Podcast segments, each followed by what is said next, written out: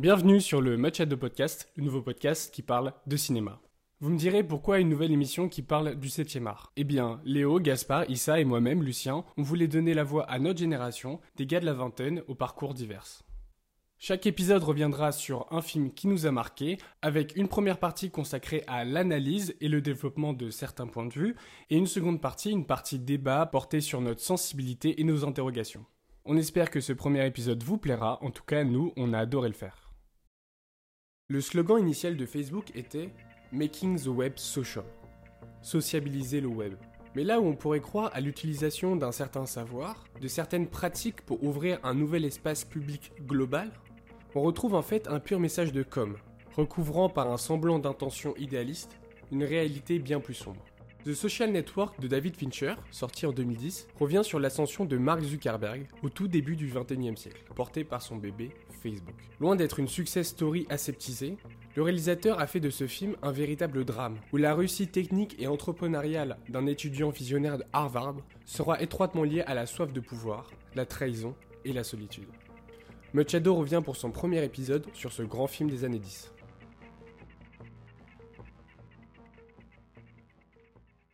Je commence par cette remarque assez marrante à première vue.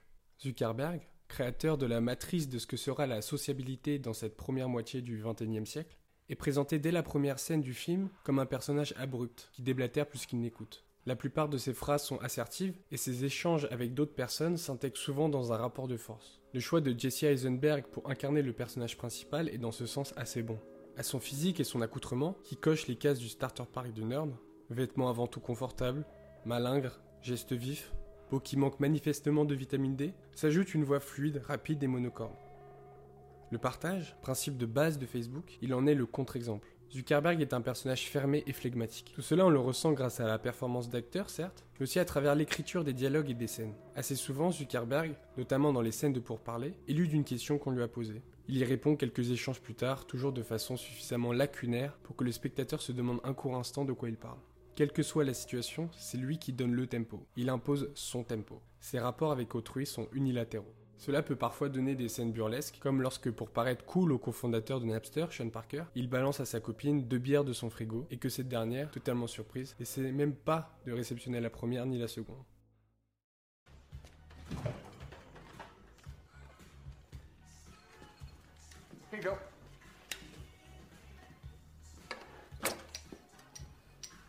Sharon?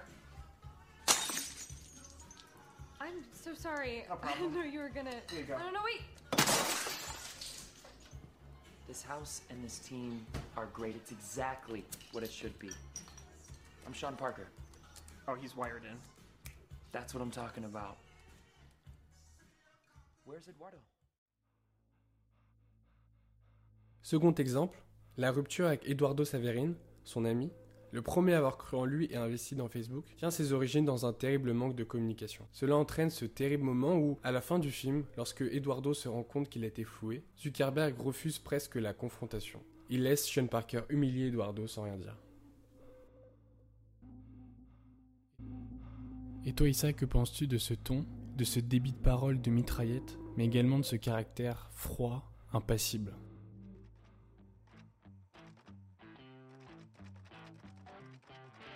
L'ensemble des paramètres cinématographiques sont liés à ces deux questions. Premièrement, la vitesse. Deux, l'imperméabilité des émotions, presque comme un programme qui exécute les choses. En fait, le cerveau de Zuckerberg est proche des théories actuelles sur l'IA. Le film commence par Ball Biscuits des White Stripes. Les White Stripes est un duo aux inspirations punk et blues. Les duos utilisent énormément d'effets. Il y a quelque chose d'assez brut, mais qui permet de faire jouer presque deux instruments en un seul. Si l'on prend Seven Nation Army, toujours chez les White Stripes, il y a l'utilisation d'une pédale de distorsion qui permet de donner un son de basse à la guitare. Plus récemment, il est possible de trouver des duos comme Royal Blood, avec un bassiste chanteur et un batteur, où la basse donne un son de guitare grâce à une distorsion. Le film commence avec cette idée d'hybridité. Come on, you don't have to study. You don't have to study. Let's just talk. I can't. Why? Because it is exhausting. Dating you is like dating a stairmaster. All I meant is that you're not likely to. Currently. I wasn't making a comment on your parents. I was just saying that you go to BU. I was stating a fact. That's all. And if it seemed rude, then of course I apologize. I have to go study. You don't have to study. Why do you keep saying I don't have to Because you go to BU. Premièrement, on peut constater la rapidité du montage. En effet, il est possible de compter entre 109 et 115 plans, ce qui donne environ 21,1 plans par minute dans une scène qui doit durer 6 à 7 minutes. Le montage est d'ailleurs accompagné par un débit de parole qui est exceptionnel, qui perd le spectateur. D'ailleurs, selon moi, le spectateur est incarné par la première copine, et bientôt ex-copine, de Marc. Et ensuite la scène de recrutement des stagiaires de Facebook. Lorsque Eduardo arrive, Mark Zuckerberg explique ce que les stagiaires sont en train de faire. To get root access to a Python web server, expose its SSL encryption, and then intercept all traffic over its secure port. They're hacking. Yes, all behind a fixed firewall emulator, but here's the beauty. You know I didn't understand anything you just said, right? I do know that. So what's the beauty? Every 10th line of code written, they have to drink a shot. And hacking's supposed to be stealth, so every time the server detects an intrusion, the candidate responsible has to drink a shot. How's of a program running that has a pop-up window appear simultaneously on all five computers? The last candidate to hit the window Cette explication est incompréhensible pour une personne qui n'a pas les bases de la programmation. Encore une fois, il y a le débit de parole qui perd le spectateur, mais également les termes qui sont utilisés. D'ailleurs, Eduardo Saverin, joué par Andrew Garfield, se rapproprie les termes. Cette réappropriation permet à Fincher de faire comprendre au spectateur ce qui se passe. Ensuite, il y a la vitesse. Les stagiaires ont pour ordre de craquer une base d'informations le plus rapidement possible avant de se faire stopper par les différents systèmes de sécurité. Au bout d'un certain temps, ils sont obligés de prendre un shot d'alcool. Cette idée de shot d'alcool, de jeu d'alcool, est hyper important pour cette scène. En effet, dans les jeux d'alcool, il y a dans cet imaginaire collectif l'idée d'une absorption d'une quantité gargantuesque en un temps record.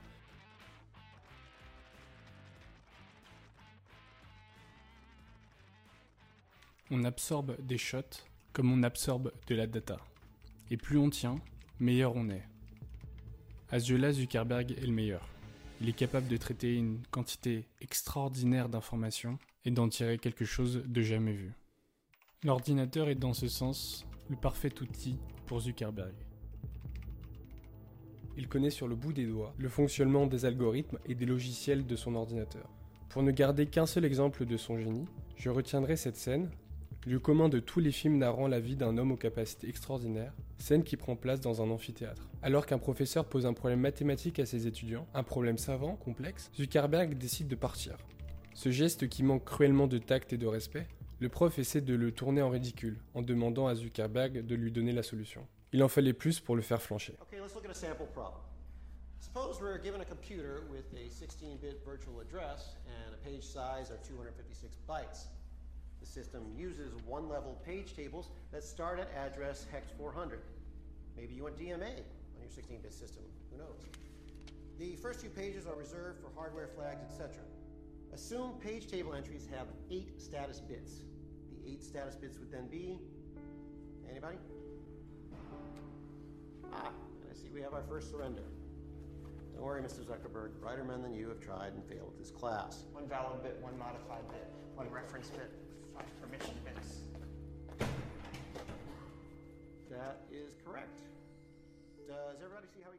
Cette compréhension profonde de l'ordinateur et des lois qui régissent son fonctionnement, c'est ce qui a permis à ce jeune homme de la classe moyenne, comme on le comprend au détour d'une phrase, d'intégrer les élites.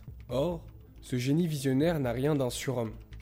C'est là peut-être ce qui forge la complexité de son caractère.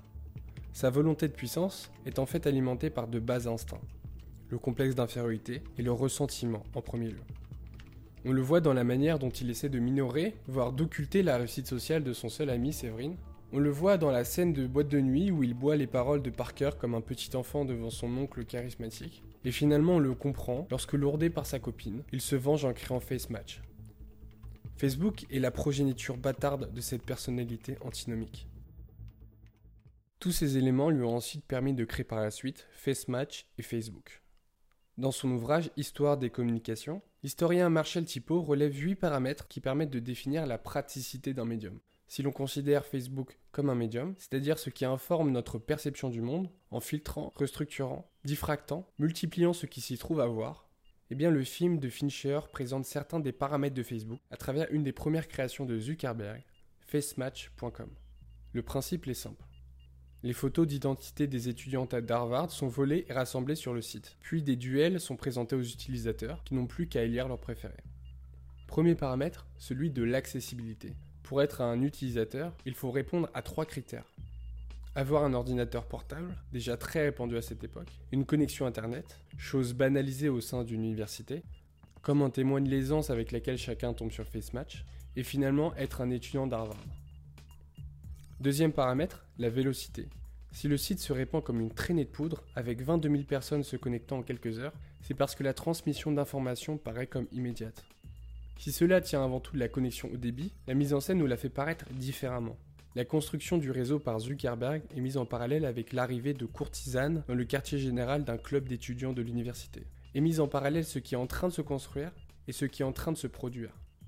Réalité et monde virtuel coïncident. La rapidité avec laquelle le site se bâtit et arrive à transmettre des données forme une sorte de simulacre de la réalité. En découle l'impression que l'arrivée des filles dans le club peut également être imaginée comme une métaphore de la fabrication de FaceMatch. Dernier paramètre, l'explorabilité. C'est peut-être ce sur quoi Fincher s'étale le moins. Néanmoins, on comprend à travers les plans de caméra sur l'interface du site et la facilité avec laquelle les utilisateurs arrivent à comprendre les principes de FaceMatch que ce qui fait la force de ce site, c'est aussi l'aisance avec laquelle chacun peut l'utiliser. En associant tous ces paramètres, Zuckerberg se retrouve maître d'un phénomène généralement insaisissable et arbitraire, la viralité. Dans The Social Network, la viralité de Facebook s'exprimera à travers la montée exponentielle du nombre d'utilisateurs de ce réseau social. Dans l'histoire mouvementée qu'est Facebook, une lutte pour le pouvoir se dégage clairement. Cette bataille dépassant les simples rivalités entre les fondateurs illustre plus profondément une compétition vaste pour dominer un nouvel espace, les réseaux sociaux. A noter que cette rivalité pour le pouvoir engendre inévitablement un bouleversement de l'ordre établi. Ici, les règles du jeu sont réécrites. En conséquence, Facebook met en question les conventions existantes et instaure de nouveaux modèles. Le premier exemple parlant de cette lutte de pouvoir et donc bascule de l'ordre établi serait la création de FaceMatch.com. Right or left? Left is hot. Left. Yeah, yeah, yeah, yeah. Right or left? It's my roommate. Oh my god, you're on the left.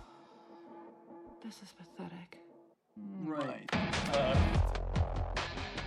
Left? Oh shit. All right. FaceMatch devient rapidement un viral sur le campus. Les serveurs de l'université sont même surchargés par le nombre de connexions à cause de l'engouement suscité par le site. awful lot of traffic.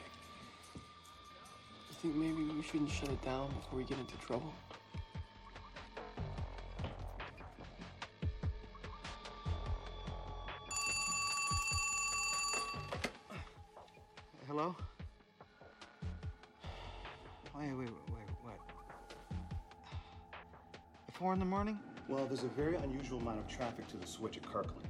You're saying it's unusual for four in the morning? No, this would be unusual for halftime at the Super Bowl. All right. Gotta go in. What's going on?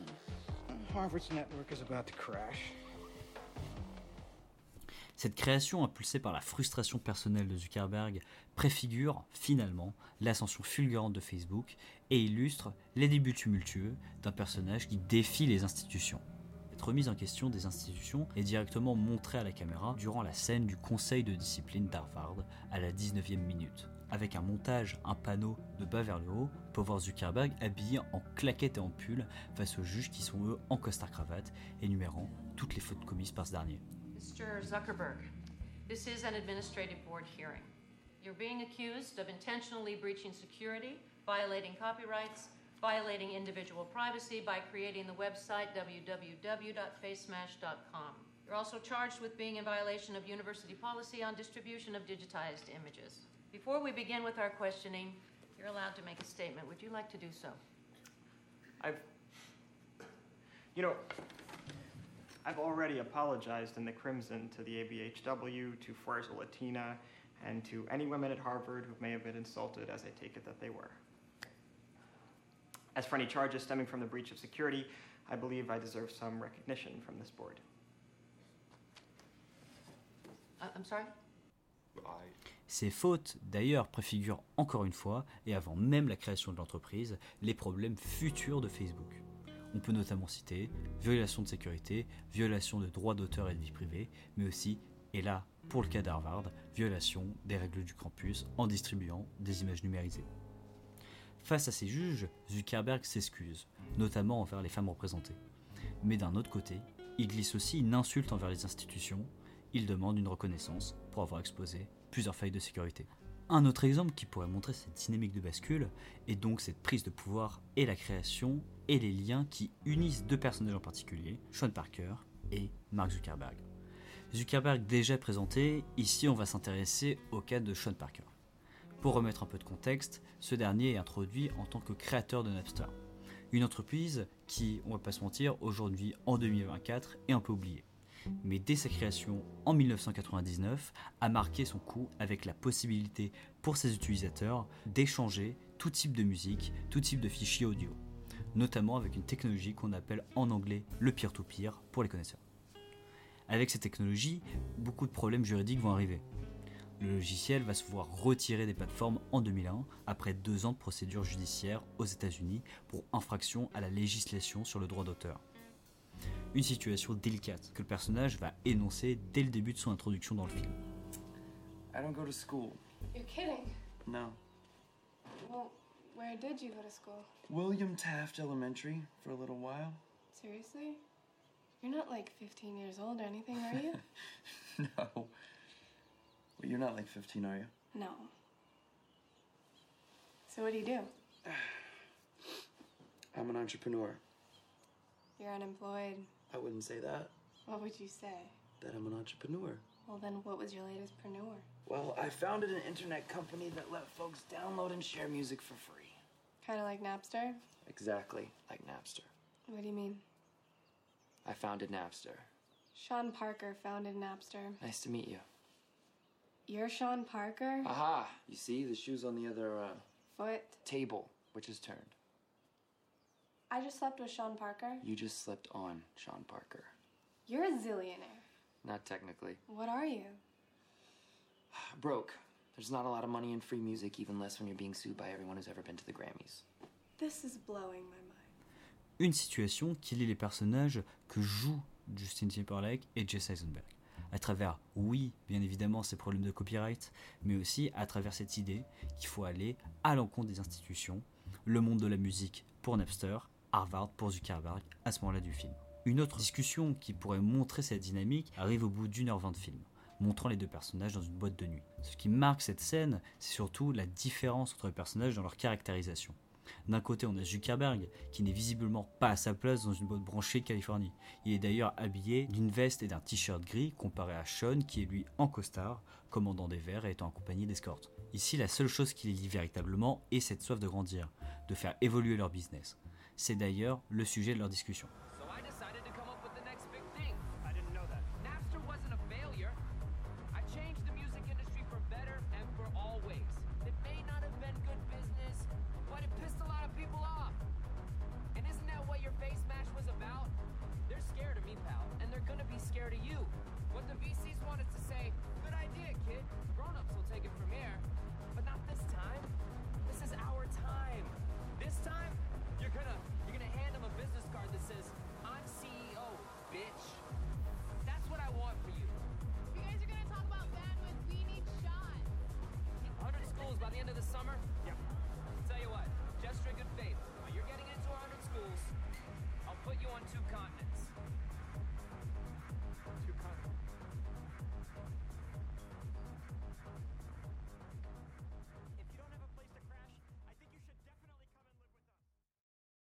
Changer les codes, certes, devenir tout puissant, mais sans pour autant faire basculer l'ordre social.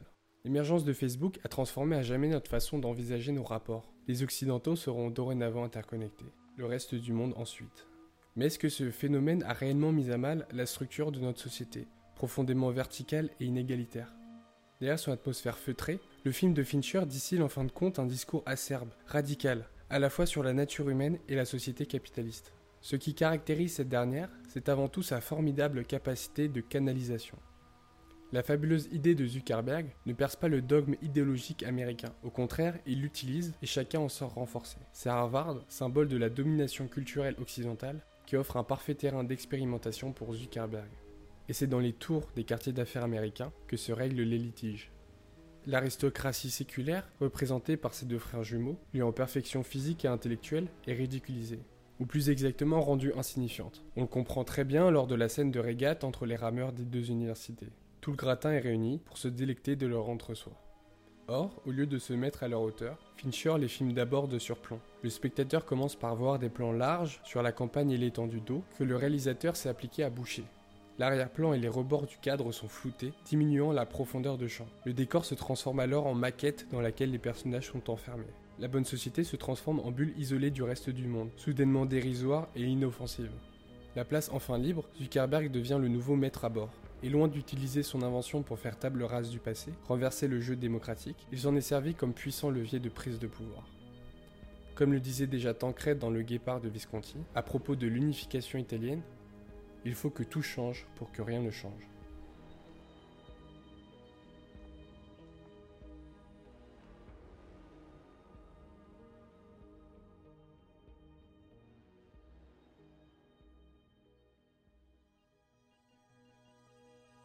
En fait, ce qui est intéressant de constater, c'est que Fincher montre à la fois une destruction et une construction du lien social. Prenons deux théories des médias. La première, donnée par McLuhan, montre que les médias sont un moyen, un prolongement de l'être humain, une accélération technique. Il y a presque une homogénéité entre l'humain et le média. La deuxième, donnée par Friedrich Kittler, montre que les médias sont presque un écosystème. Il y a cette idée du média qui crée des humains, des façons d'être. Ces deux théories se reflètent assez bien dans le film. Prenons cette idée du coup des rapprochements des êtres humains entre eux. Il y a le groupe qui sera le prototype de Facebook, composé des deux frères athlétiques et de Zuckerberg. Zuckerberg, lui, est chétif, renfermé sur lui-même, donc pas à l'aise avec le couple et avec la figure féminine. Facebook va donc permettre de rapprocher des individus qui, à la base, n'avaient aucun lien.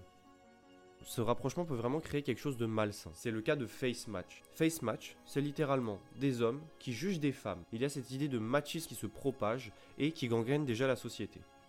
Dans le film, les médias créent de nouveaux humains, de nouveaux spécimens. Il y a cette scène où Zuckerberg ajoute la fonctionnalité couple célibataire et qui entre en résonance avec une autre scène du film. Celle où la copine d'Eduardo lui reproche de ne pas avoir mis le statut en couple sur Facebook. Why does your status say single on your Facebook page? What? Why does your relationship status say single on your Facebook page? I was single when I set up the page. And you just never bothered to change it? What? I don't know how. Do I look stupid Cette jalousie va déclencher un incendie qui sera d'ailleurs accompagné par les remarques désobligeantes de Zuckerberg. Il y a donc une nouvelle sociabilisation, la création d'une nouvelle sociabilité selon Kittler. Ce qui est intéressant de constater, c'est que cette nouvelle sociabilisation se passe dans un nouvel espace. Ce n'est plus un espace réel, mais un espace virtuel, incarné par Facebook.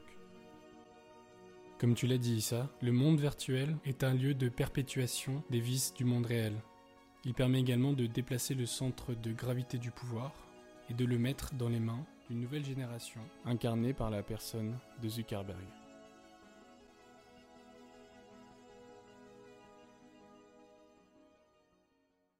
Dès ses débuts à Harvard, Facebook a su captiver ses utilisateurs. Avec Mark Zuckerberg à sa tête, l'équipe fondatrice a rapidement étendu sa portée au-delà des frontières académiques, attirant l'attention d'industries technologiques naissantes. Souvenez-vous, dans le film The Social Network, nous avons pu observer le premier million d'utilisateurs de la plateforme.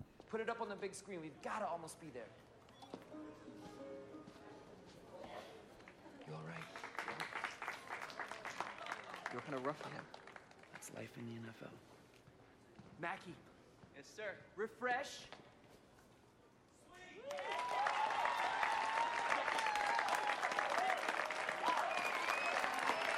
And you're not a hugger. I know.